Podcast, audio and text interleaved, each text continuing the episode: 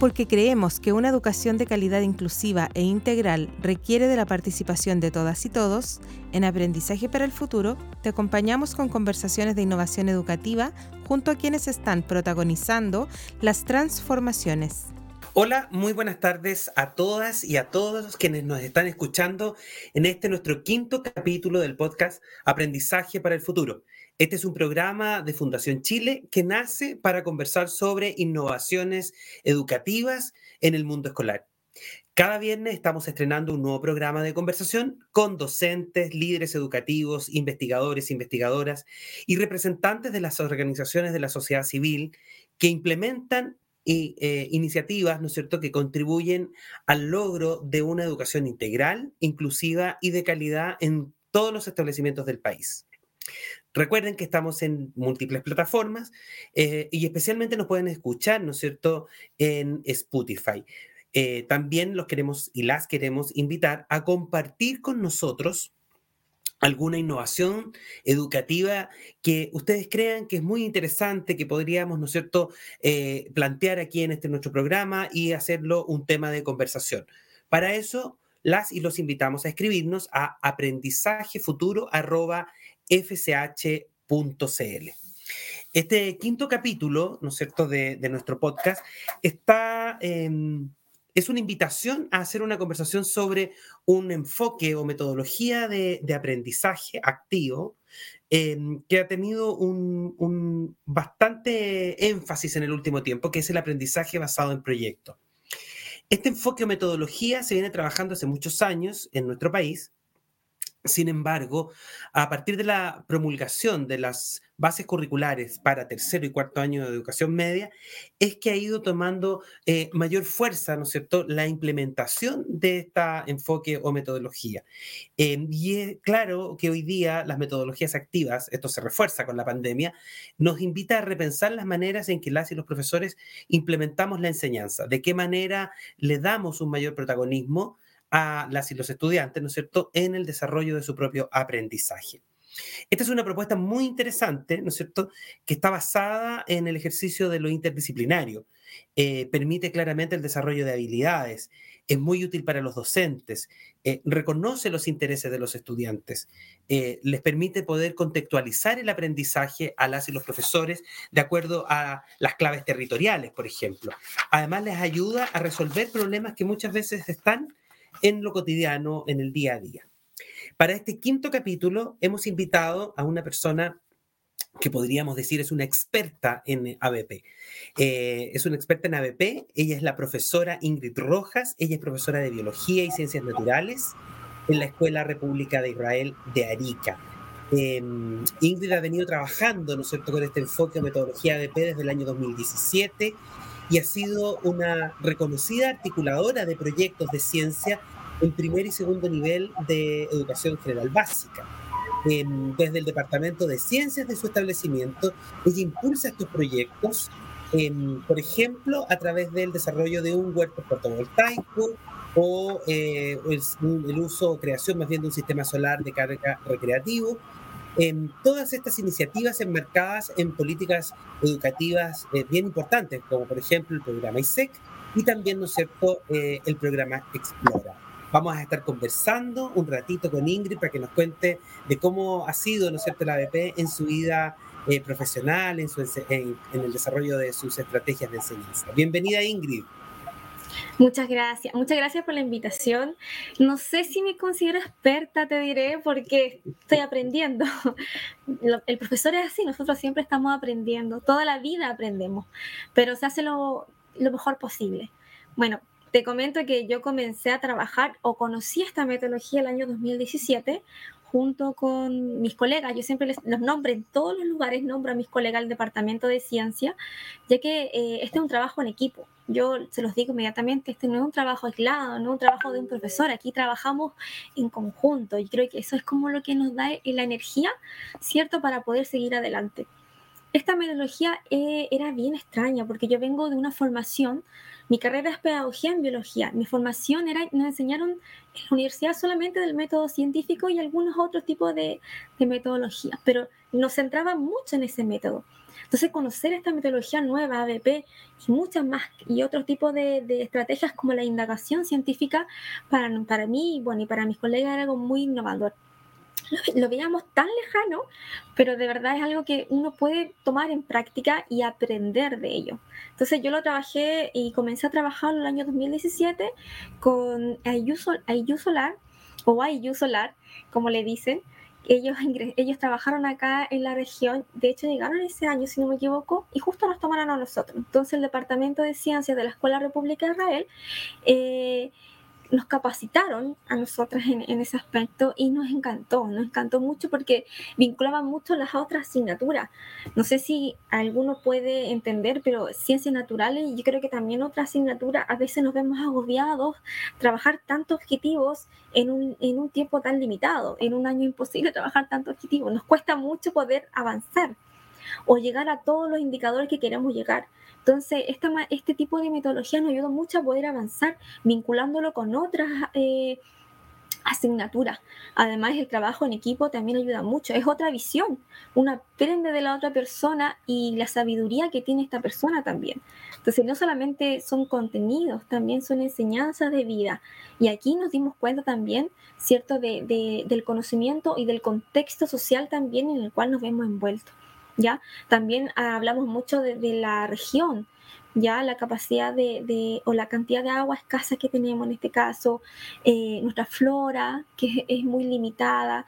Entonces empezamos a analizar eh, casos problemáticos que tiene nuestra región y poder vincularla en estos proyectos que, que aplicamos. Además, para los niños también es bien interesante porque esta es una metodología que que no va, que no la realizan nosotros, no lo realizamos los profesores, sino que ellos van trabajando, ellos, ellos construyen cierto su propio conocimiento y nosotros solamente vamos guiando.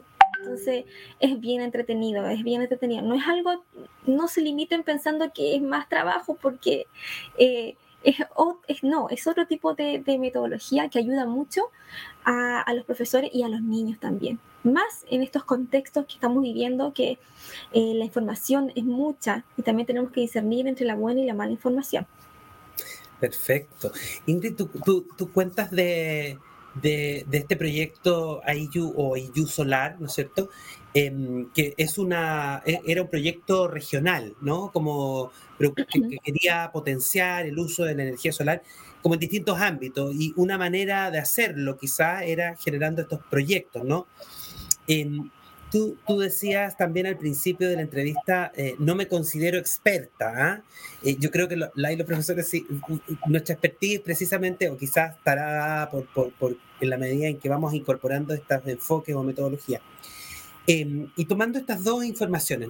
Eh, ¿Cómo ves que ha eh, evolucionado, si tú quieres usar un término, ¿no? O mejorado o cambiado tu forma de interactuar con los estudiantes? ¿Qué cosas tú ves que con el ABP han cambiado en ti como acción docente?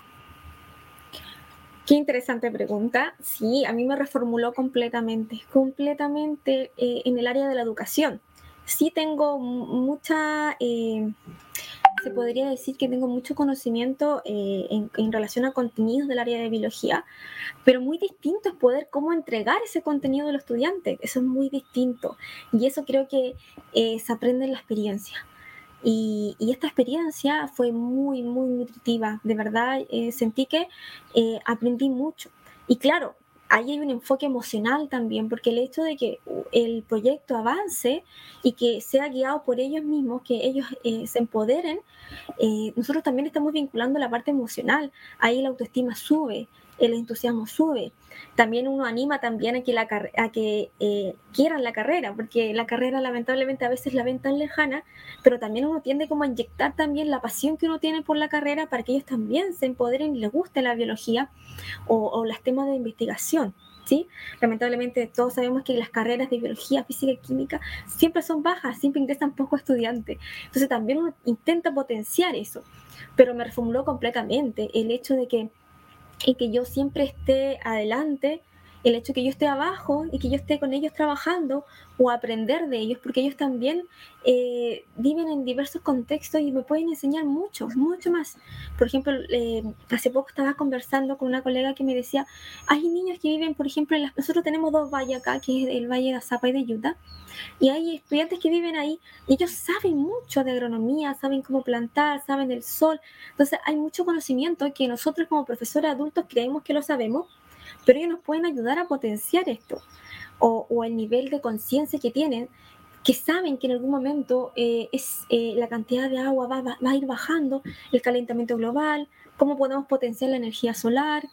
Entonces es un cambio como de pensamiento completamente y de estrategia porque no, la estrategia, eh, nosotros como profesores no usamos una estrategia para todo, vamos cambiando, siempre estamos buscando diversas estrategias para que ellos puedan ir avanzando. Entonces, es como que me reformuló completamente esta metodología. Además que, claro, y, al final uno queda como, como alumno a veces, mm. y eso es como lo divertido, raro, pero divertido. Sí, claro. Claro, la mediación es un poco lo que cambia, ¿no? La manera en que tú la mediación del conocimiento. Nosotros los profesores usualmente eh, hemos sido muy frontales siempre, ¿no? Y como que transferimos conocimiento y todas estas eh, enfoques o pedagogías más eh, con enfoque activo lo que hacen es que trasladan, ¿no es cierto?, el, protagonismo. ¿Y cómo se dio esto, Ingrid, ahora más en el ámbito de la de la construcción de una comunidad de aprendizaje. ¿Cómo, cómo ves tú, Todos los colegas de tu liceo, de tu, comenzaron de tu escuela, perdón, ¿tenían el mismo nivel de entusiasmo o se han ido como eh, entusiasmando, se han ido sumando personas al uso del ABP como metodología? Cuesta, cuesta, porque no, es algo eh, tan difícil de ofrecer nosotros como que nos motivamos en, el año pasado en pandemia y generamos con mi departamento, con Andrea Carrasco y Patricia Eloy, un proyecto para poder vincular cierto esta metodología y establecerla en la escuela. Eh, costó mucho, ya que la, bueno, la escuela eh, tenemos como cuatro o cinco niveles, cursos por niveles, perdón. Entonces tenemos una planta docente eh, mucho mayor que otros, que otros colegios o liceos, exacto. Potenciamos, tratamos de, de, encantarlos, porque el hecho de que el ser humano sabe, yo creo que es algo normal, un instinto de que eh, todo lo desconocido nos da miedo, entonces creo que por ahí va el asunto también, pero tratamos de encantar, hablamos con primer ciclo, con segundo ciclo, hablamos con el grupo directivo para poder encantar, ¿cierto? Y establecer esta metodología. Hay algunos que les encantó, hay algunos que me dijeron, mira, de verdad, es muy bueno porque así eh, bajamos un poco la carga también que tenemos en cuanto a los objetivos. Mm. Además que también vemos también los tipos de, aprendizaje que tienen los estudiantes. Hay unos que dibujan, hay otros que cantan, hay otros que se mueven. Entonces ahí abarcamos todo tipo de aprendizaje y la atención que debemos tener de ellos. Pero sí cuesta mucho, cuesta mucho encantar. Hay algunos que se potenciaron y lo tomaron y ya hablemoslos con primer ciclo, lo podemos hacer como yo creo que también les costó mucho poder pensar en esto, porque también sentían que era un agobio. Y mm. estamos conscientes que estamos eh, lamentablemente con mucho trabajo, entonces algunos pensaban de que era más trabajo de lo que teníamos que hacer. Y no era así. Actualmente, eh, no sé, nosotros como departamento igual quedamos como satisfechos, porque actualmente el establecimiento, este segundo año de pandemia, eh, convalidaron una asignatura de tecnología, si no me equivoco, y música, con historia o ciencias. Cosa que en algún momento, en el caso del, colegio, algunos lo realizan para poder facilitar un poco el paso del objetivo, pero ya se estableció. Entonces mm. nosotros como con Andrea Carrasco y con Patricia quedamos como, ya bien, o sea, se está como vinculando y se estableció ya la unión que puede haber entre, entre tecnología y música con historia o con ciencias, que es muy relevante, especialmente cuando uno quiere elaborar modelos para representar algún tipo de fenómeno natural. Entonces, por ejemplo, ya se estableció eso, se, se, se pudo vincular. La idea es seguir avanzando. Mm. Ingrid, y, para quienes nos están oyendo, que sería súper interesante pensando en alguien que está entrando, que va a entrar en, en el ABP, va, va, a empezar a usarlo. Eh, quiero llevarte como al, terreno más concreto. Em, ¿Cómo haces tú, por ejemplo, viene, viene el próximo mes y te toca una unidad de aprendizaje pensando en tu currículum, primero, no sé, tu currículum que tú tienes, donde hay, no sé, cuatro objetivos, tres objetivos de aprendizaje. Eh, ¿Cómo lo haces? ¿Buscas los temas que están asociados? ¿Le preguntas a los estudiantes? ¿Cómo elaboras eh, las primeras eh, etapas de la BP, como en, torno a los intereses? ¿Cómo, ¿Cómo se construye?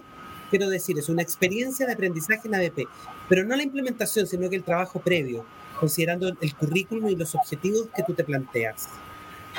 Bueno, nosotros cuando realizamos el proyecto del huerto, em, en este caso del, de, este, de pandemia, no el fotovoltaico que fue antes, sino que el que realizamos con las lombrices californianas el año pasado, nosotros planificamos, nos reunimos como departamento y analizamos, imagínate, analizamos el currículum priorizado de, del nivel que íbamos a trabajar y de todas las asignaturas. De hecho, tengo las guías todavía impresas ahí, de todas las asignaturas matemática, lenguaje, nos fuimos a historia, por ejemplo, trabajamos con el séptimo y otro nivel más y analizamos el, el, currículum priorizado y analizamos los indicadores que tenía.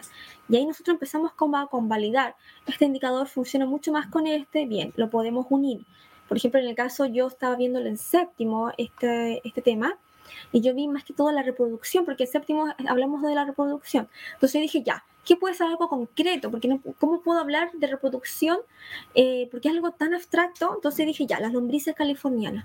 Y como estábamos en pandemia, no podíamos tener ningún contacto. ¿Tú acuerdas que el año pasado no, no había fase el año pasado?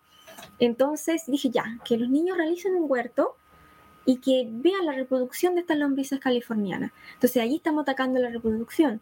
Matemática está atacando la medición, cómo pueden medir la cantidad de agua que le van a agregar, cómo pueden medir eh, los huevitos que forman estas lombrices, la cantidad de alimentos que tienen que agregar. Entonces, ahí empezamos a hablar por indicador y observar qué asignatura eh, pueden unirse con, con, con, el tema principal, que es la reproducción. Perfecto. Y, y en el de, de, este proceso que tú cuentas, ¿no?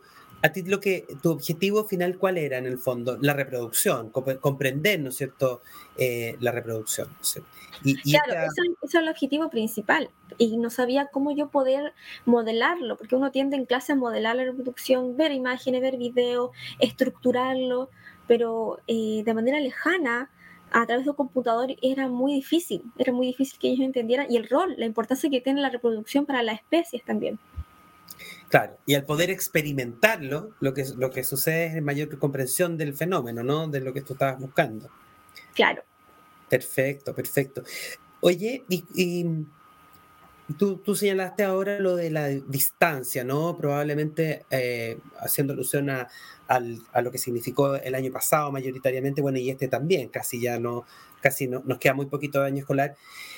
Eh, ¿te, permitió mejor, ¿Te permitió llegar de mejor forma eh, en la pandemia, a propósito, ¿no es cierto?, de la distancia, de lo remoto, eh, la metodología de ADP en, trabajando de esta forma? Claro, claro. Yo creo que la metodología vino a solucionar lo que está, el desafío que estábamos nosotros trabajando mm. en pandemia. De hecho, si no me acuerdo, cuando presentó el Ministerio de Educación eh, estos, estos eh, currículum priorizados, también yo me acuerdo que estaba ahí escuchando, estábamos todos atentos porque estábamos como pendientes qué es lo que teníamos que estudiar o hacer o, o qué clase teníamos que trabajar. Él, él mismo eh, nos comentó que eh, estaba libre el hecho de usar diversas metodologías y pronunció el ABP. Entonces, claro, el ABP uno tiene una estructura, por supuesto, pero es flexible y uno puede trabajarlo de esa manera. Entonces, vino a solucionar los, los desafíos que estábamos presentando el primer año en pandemia por supuesto. O sea, ya se nos había bajado la cantidad de objetivos, pero también todos sabíamos que la cantidad de horas también se había bajado. Entonces también teníamos que buscar una manera de poder seguir y avanzar porque lamentablemente ya se nos estaba ya comunicando que esto, que esto iba a seguir, por lo tanto teníamos que tener un avance. Mm. Entonces, claro, vino, vino a desafiar, vino a responder los desafíos que se nos estaban presentando. Mm, perfecto. Una buena, una, fue un, un buen un, un, buen si es que algo positivo tiene la crisis, ¿no? Es que, que, nos permite como identificar salidas, soluciones que ojalá, ojalá se queden. Te quiero hacer una invitación, Ingrid, a que miremos eh, el fragmento de una exposición que probablemente tú estuviste presente, ¿no? Que es con un eh, llamado John Larmer. Eh, él estuvo participando hace unos días atrás en un seminario que de hecho terminó ayer, que se llamaba Perspectivas y Prácticas para el Desafío Educativo en Pandemia y Postpandemia eh, en ABP. Esto fue organizado por la Red de Escuelas Líderes, que es un proyecto de, eh, del área de aprendizaje para el futuro de Fundación Chile. Y entonces lo que vamos a hacer ahora es que vamos a escuchar un fragmento de este video. No es la voz de John Larner porque eh, hay una traductora, ¿no es cierto?, que nos hace, eh, nos permite poder entender, ¿no es cierto?, qué es lo que nos está diciendo John Larner. Así que eh, te invito a escuchar, es un fragmento muy cortito y luego, si quieres que sigamos conversando en torno a, a la exposición de John. Vamos a ver por qué, por qué el ABP, esto lo vamos a ver en el libro vamos a ver por qué esto es interesante. Esto tiene que ver con, eh, con que hay, que hay que involucrar el corazón, la parte emocional, para que el cerebro nos siga. Entonces, esto significa que hacemos que los alumnos quieran aprender y darles una razón eh, real de aprender, no solo por la prueba, sino que realmente porque quieren aprender, están motivados y están interesados en un tema en específico. Y también prepara a los estudiantes para la educación terciaria. Este es, este conocimiento que pueden usar en la universidad, en sus carreras, en, como ciudadanos, en la vida, cómo resolver problemas, cómo ser creativos, cómo comunicarse con diferentes personas. Todas estas cosas se usan no solo en el colegio, no solo en la universidad, sino que también en el mundo laboral. Mejora el aprendizaje, como hemos visto, lo hemos comprobado muchísimas veces. El Project Based Learning de verdad que mejora el contenido, la retención de contenido y también estas habilidades de éxito del siglo XXI. Mejora el involucramiento y mejora esto de la retención del conocimiento para que les pueda seguir yendo bien en las diferentes cosas que hagan. Una de las mejores formas eh, que yo conozco es esta para hacer que los, que los profesores sientan esta pasión por enseñar. Muchos profesores me han dicho que esta era la forma en que ellos querían hacerlo. Hemos testeado otras formas, pero la verdad es que cuando los profesores se ven expuestos al ADP, la verdad es que les gusta muchísimo, les encanta. Y finalmente, el aprendizaje basado en proyectos le permite a, las, a los colegios comunicarse con las comunidades, con los padres, con el mundo, mostrar qué están haciendo. Cuando los alumnos hacen presentaciones, por ejemplo, a una audiencia pública, o los estudiantes dicen, bueno, tenemos nuestras notas, pero también tenemos estos buenos ejemplos de eh, proyectos que los alumnos han hecho. Miren esto, es una excelente forma de comunicar lo que hemos estado haciendo con otras personas. Perfecto, qué interesante video, ¿no? El que acabamos de, ver. Esto eh, nos permite poder comprender, ¿no es cierto? Una, una mirada eh, mucho más amplia, ¿no? El ABP no está solo en Chile, está en, muchos lugares del mundo. Y qué interesante la experiencia de John Larmer, ¿no es cierto? Quien ha sido, eh, él es el creador de las, de las recomendaciones, ¿no es cierto? para implementar proyectos de ABP de calidad. Según tu experiencia, Ingrid, a propósito de lo que compartía John, Em, ¿tú, crees que el ABP te permite, por ejemplo, cumplir con este mandato que tenemos hoy día como sistema de eh, entregar una educación de calidad? Yo creo que sí, yo creo que deberíamos partir por eso. Bueno, sabemos que tenemos que reformular automáticamente la, la educación en Chile, la tenemos que hacer, porque al ser una metodología flexible también permite mucho el pensar, permite mucho generar conciencia de todo lo que está pasando en nuestro entorno. Lamentablemente la educación anterior era mucha entrega de contenido y habilidades, pero no dejaba ver más allá.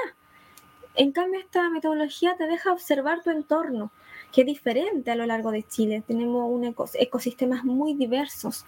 Entonces, nos invitan como a, a empoderarnos de lo que estamos viviendo y generar soluciones bueno, el objetivo de esta metodología es generar ciudadanos que sean conscientes, que puedan discernir entre lo bueno y lo malo y que tengan opinión.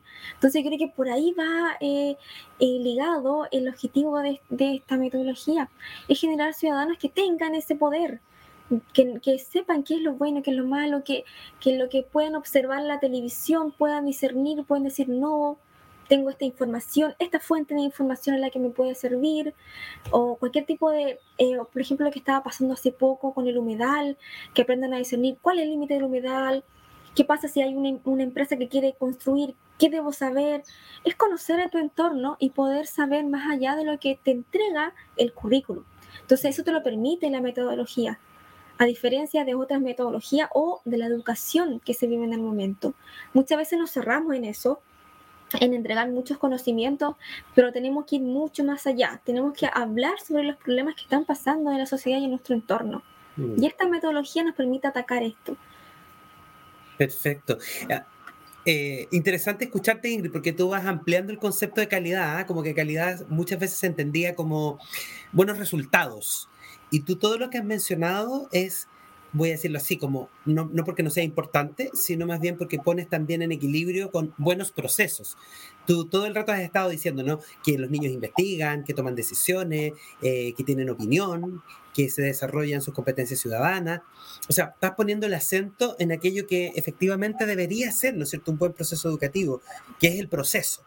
¿No es cierto? Es el, el, el, mientras los chicos están investigando, desarrollando habilidades, y no solo el producto final, ¿no? Que es como la, consecuencia de, del, trabajo que han venido realizando. Así que muy interesante la ampliación que tú haces del concepto de calidad, me pareció muy, interesante.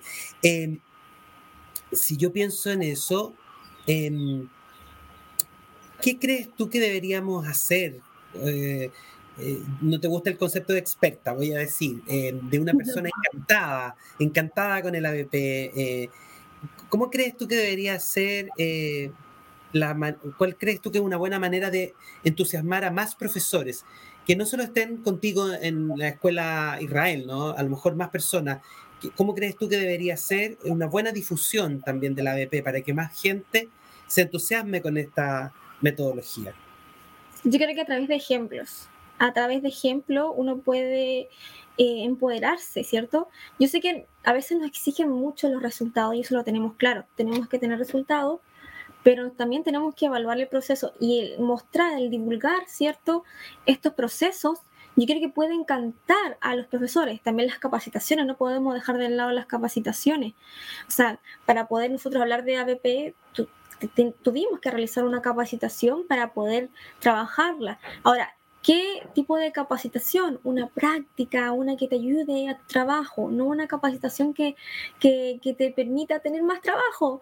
Yo lo puedo vivir, eh, nosotros tuvimos capacitaciones y, a veces uno, y yo, uno escucha a sus su colegas y dice, pero pucha, me hubiese gustado una capacitación que verdad me ayude a lo que estoy pasando ahora o, o, que me, me aliviane un poco lo que yo estoy viviendo. Entonces, bueno, hay múltiples factores que pueden eh, interferir en esto, en el encantar a la persona al docente para que se empodere de esto. Pero creo que por ahí va. La idea es ayudar y no tratar de cargar más a, nuestros colegas. Entonces, el ejemplo creo que es, una buena alternativa. La divulgación, creo que eh, Ayusolar lo hizo en un momento.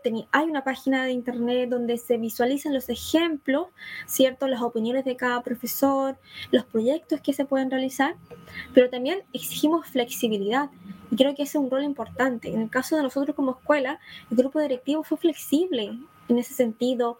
Eh, la directora y los jefes de UTP nos apoyaron mucho en los proyectos y también la flexibilidad, porque no siempre vamos a tener los tiempos exactos, también nos teníamos que pasar y buscar más tiempo de lo que necesitábamos y eso también nos ayudó.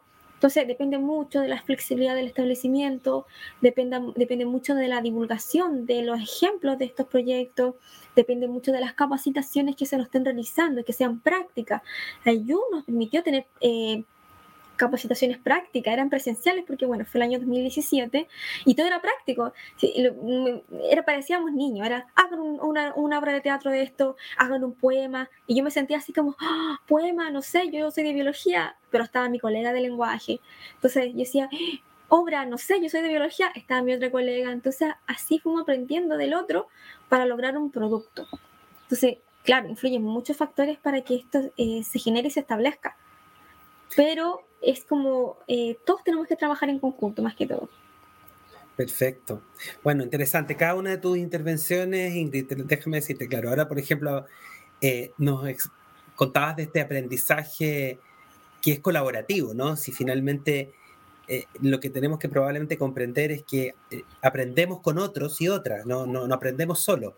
Y entonces esto que tú haces eh, en, la sala de clase, hay que vivenciarlo. Entonces, nuestras reuniones de profesores y profesoras, ¿no es cierto? El consejo escolar, o sea, el consejo de profesores, o como se llame, la reflexión pedagógica, que son espacios, ¿no es cierto?, que existen en nuestro sistema, em, son espacios, espacios perdón, privilegiados y, y, que uno debería utilizarlos como las reuniones de departamento eh, encontrarse para eso, en el fondo, para probar, para compartir, para, para también analizar las equivocaciones, eh, los, diseños, ¿no cierto?, de aprendizaje que uno hace de manera más, más interdisciplinaria. Mira, hay unos colegios, disculpa, hay unos colegios que, que realizan, ¿cierto?, comparten, se les denomina experiencias exitosas también es una buena estrategia el compartir experiencias exitosas dentro de la comunidad escolar y también generar comunidades de aprendizaje con otro establecimiento. Entonces, imagínate ahí lo nutritivo que se hace, compartir experiencias dentro de tu escuela y después con otra escuela. Entonces, imagínate ahí cómo se va a realizar esa retroalimentación. Entonces, eh, también una manera de poder divulgar esta metodología. Yo sé que hay algunos colegios que lo hacen. no, fantástico. Bueno, Ingrid, ha sido muy interesante, no nos hemos dado ni cuenta, estamos casi en media hora ya de conversación. Eh, recoger tu invitación, ¿no? A mirar eh, esta página del proyecto IU Solar, eh, ¿no es cierto? Eh, si pudieras darnos la dirección de, no te la sabes. Pero debe ser, ¿no? Se pone en Google, hay que poner www.iu.cl, debe ser, ¿no? Sí, debe ser. No, y, uno lo busca y automáticamente uno ingresa a la página. Sí, sí, perfecto. Y bueno, recordarles. Ejemplos y ejemplos que muestran ahí.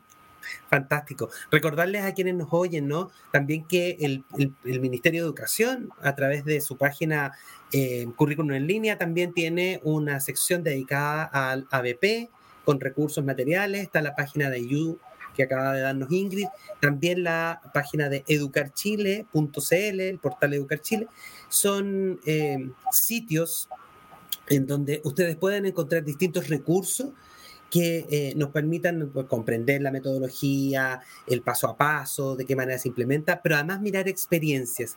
Ingrid, muchas gracias por este espacio de conversación, felicitarte por el trabajo y la articulación que están haciendo ustedes en la Escuela Israel de Arica.